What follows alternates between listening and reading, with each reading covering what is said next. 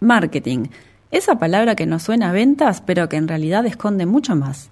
En este episodio de Así está el mundo vamos a analizar a fondo de qué se trata esto y cómo nos influye en el día a día. Vamos allá.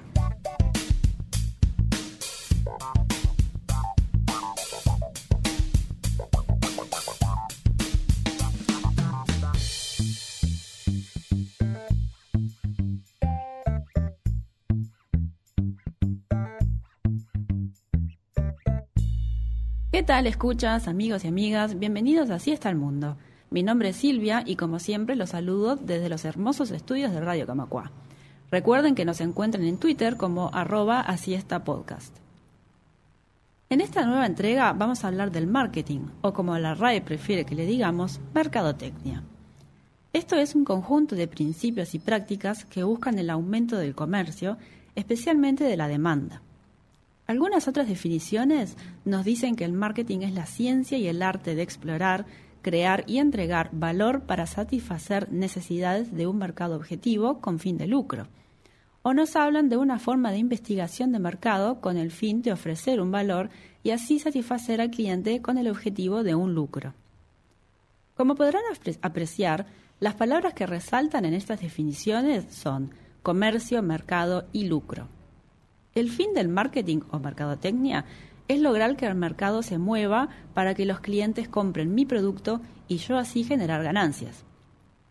Hoy en día todas las empresas que venden un producto o servicio tienen por lo menos una estrategia implementada que ayuda a la comercialización de sus productos. El marketing es un concepto relativamente nuevo y cuando se comenzó a utilizar, la primera idea que nos venía a la mente era ventas o publicidad. Estas dos definiciones sin duda hacen parte de lo que significa el marketing, pero no nos podemos quedar solo con eso, porque la mercadotecnia va mucho más allá. Implica una estrategia que permita fijar precios, promover y distribuir productos o servicios. Tiene que ver también con la satisfacción del cliente, pero sobre todo con la fidelización del mismo pasa por crear un diseño atractivo, un empaquetamiento llamativo o hasta la creación de una linda página web, siempre con un fin lucrativo. Lo que a mí como empresa me interesa es vender. El marketing pretende que en ese intercambio de compraventa se genere en la mente del consumidor una idea de que no está comprando simplemente un producto cualquiera, sino que está comprando una solución a sus problemas. Y es por esto que se utiliza la palabra satisfacción. Cito, yo te doy esto a cambio de esto otro, y así satisfacer tu necesidad y ayudarte a solucionar tu problemática.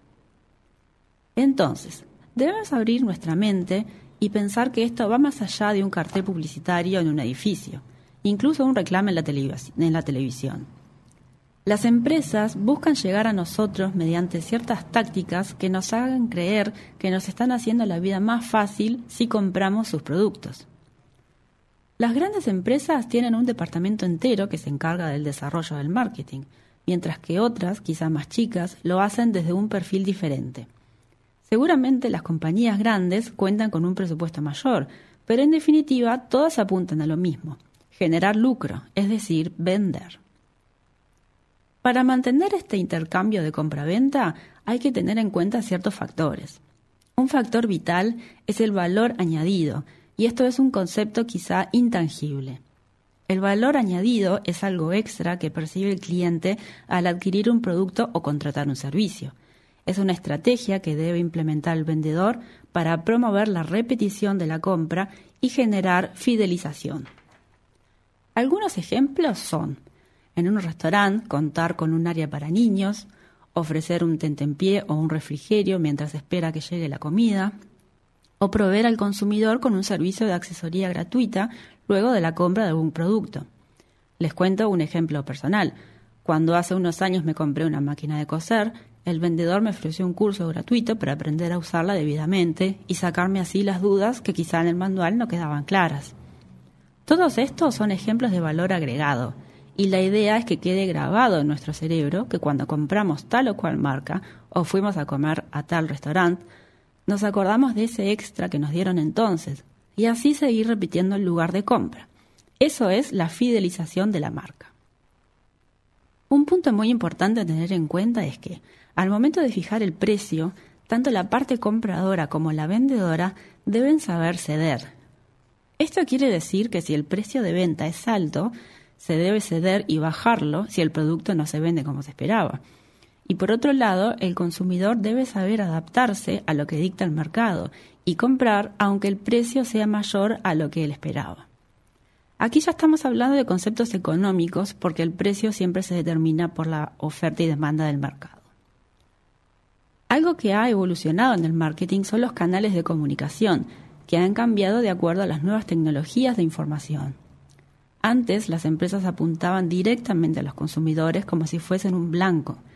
Ahora, si la empresa no escucha lo que el consumidor tiene que decir, corre cierto peligro. El consumidor de hoy en día debe tener un lugar donde expresar sus ideas y opiniones. Un ejemplo muy claro son los sitios web, por ejemplo Amazon, donde el comprador opina sobre su compra y hace una devolución. Es muy importante que la empresa preste atención debida a estos canales de comunicación y provea un buen servicio al cliente para responder dudas o consultas. Las redes sociales también hacen parte de esto a día a día. El marketing debe saber adaptarse a lo que el cliente necesita. Dentro de una empresa, el departamento de marketing debe estar entrelazado con el de ventas.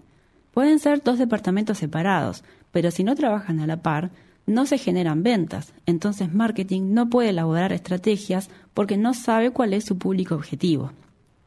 Existe un arte por detrás del marketing que apunta a llegar al consumidor en el momento adecuado. Hablemos ahora de campañas o estrategias de marketing. Tenemos, por ejemplo, el marketing directo, que es una campaña que apunta exclusivamente a un determinado tipo de consumidor. Está el marketing por correo electrónico, que envía emails a un público no determinado y a medida que la gente lo va marcando como correo basura, va segmentando su público objetivo. También existe el marketing de resultados, que se trata de anuncios pagos en medios digitales.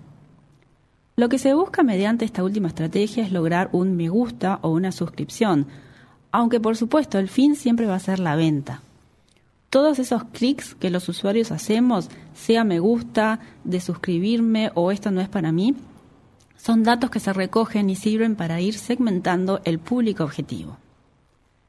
Existe algo que se llama las 4P del marketing, que quieren decir precio, producto, punto de venta y promoción. Esto es un análisis que hace el vendedor y en base al cual se elige la estrategia más adecuada.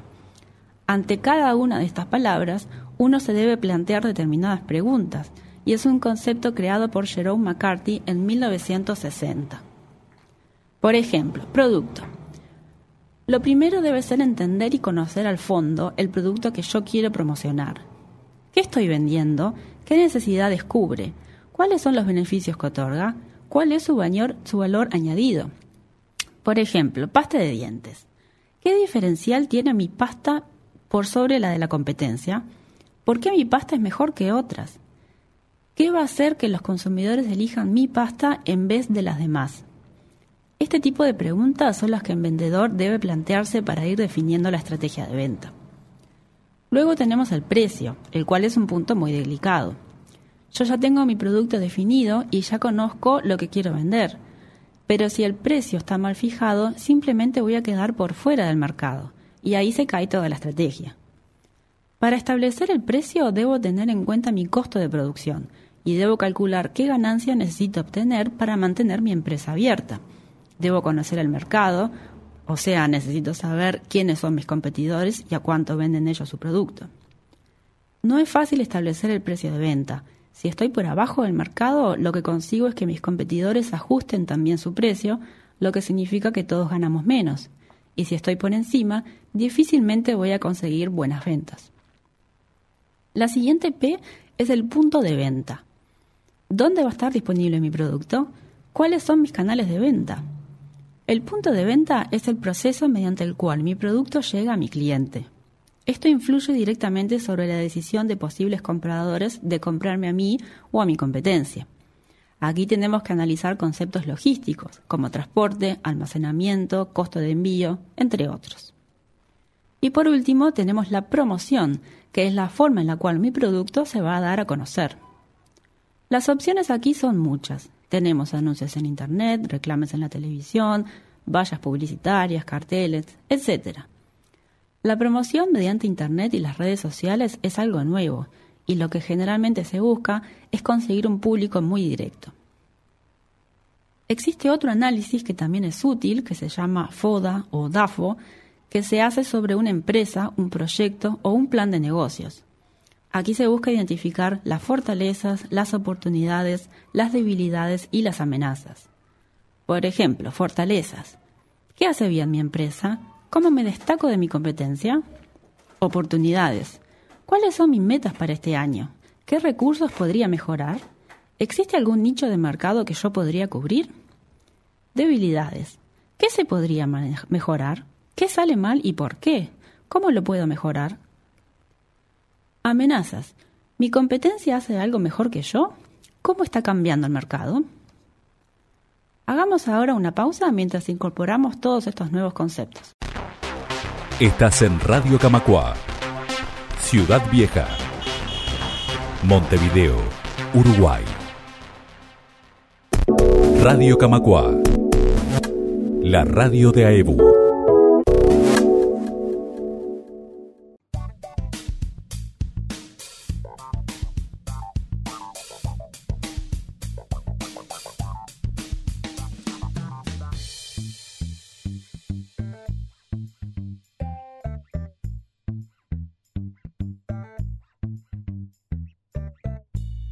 Hola amigos, bienvenidos nuevamente a Así está el mundo.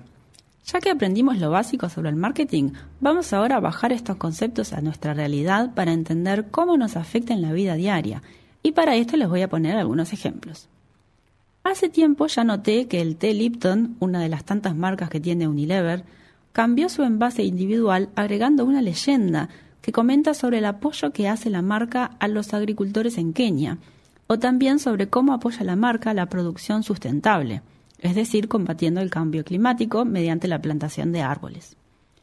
Esto me llamó la atención y me hizo plantear la duda si realmente sería así o si solamente era una forma más de hacer marketing. En este caso, la marca aprovecha su envase para hacernos llegar un mensaje muy importante – que Lipton y Unilever son grandes empresas que entienden la importancia de cuidar el planeta durante esta época de cambio climático que estamos viviendo y también que cuidan de sus trabajadores. Quizá a diario nos llegan mensajes de este tipo, que las grandes empresas no son solamente conglomerados corporativos sin corazón, sino que les importa cuidarnos, así como a la naturaleza. Otro ejemplo que se me ocurre es el de HM con su campaña para el reciclaje de textiles, a sabiendas de que esta industria es una de las que más contamina el medio ambiente.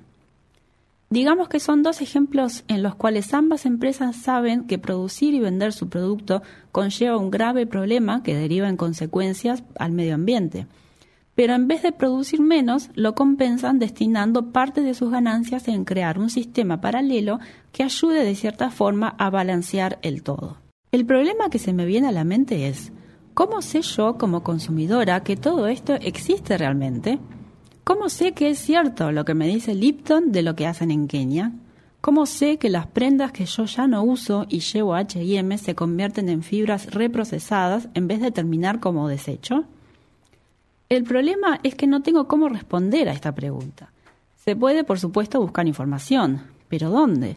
Entro a la página de Lipton y veo unos mensajes muy lindos sobre cómo sus productores son personas felices que trabajan duro para hacernos llegar un té de aroma delicioso que va a iluminar nuestro día acompañado de fotos también muy lindas. Lo correcto es que estas grandes marcas contraten servicios de compañías certificadoras que estudien su línea de producción y que certifiquen independientemente que efectivamente estas prácticas son llevadas a cabo y que esas certificaciones estén disponibles y sean de libre acceso, y que no quede solamente en un mensaje que llega al consumidor mediante un sobre de té. Porque si la única prueba que la empresa puede otorgar es su página web, yo les diría que desconfíen. Es decir, hoy en día hacer una linda página web está al alcance de cualquier persona que tenga computadora con internet, que pueda pagar un dominio y que sepa diseño gráfico. Hace poco participé en una encuesta sobre productos de cuidado capilar. Me pararon unos chicos en la calle y a cambio de unos productos gratuitos me pidieron unos minutos de mi tiempo para responder unas preguntas. Y me llamó la atención cómo estaban redactadas las preguntas, siempre haciendo referencia a productos capilares Las preguntas buscaban relacionar un producto con un estilo de vida. Por ejemplo, ¿me siento más linda usando esta marca de shampoo? ¿Me siento distinta de alguna forma? ¿Más independiente? ¿Más femenina? Yo internamente pensaba, qué ridículo esto. Es un shampoo, lo que tiene que hacer es dejarme el pelo lindo y que no me salga demasiado caro. Pero esto es el marketing, es buscar relacionar una forma de vida con una marca. Estén más atentos y van a ver a qué me refiero. Otra cosa que hacen las empresas es poner en sus empaques si, por ejemplo, el producto es vegano, es decir, libre de crueldad o testeo en animales, o que usan envases amigables con el medio ambiente que provienen de plástico reutilizable. ¿Cómo tengo forma yo, como consumidora, de saber que todo esto es verdad? No tengo. No tengo forma a no ser que visite la fábrica o tenga conocidos que trabajan ahí y que lo puedan corroborar. Amigos, dejamos por aquí este programa esperando que haya sido de su interés. Les recuerdo que nos pueden seguir en Twitter como arroba siesta podcast. Me despido, les dejo un saludo y les digo hasta la próxima. Así está el mundo es presentado y producido por mí, Silvia Cuitiño. Por Radio Camacuá, registro sonoro y edición a cargo de Alexis Vilariño. La canción que acompaña este podcast es Aces High de Kevin MacLeod. En Twitter me encuentran como arroba podcast. Recuerden suscribirse y dejarnos sus comentarios o preguntas. Hasta el próximo programa.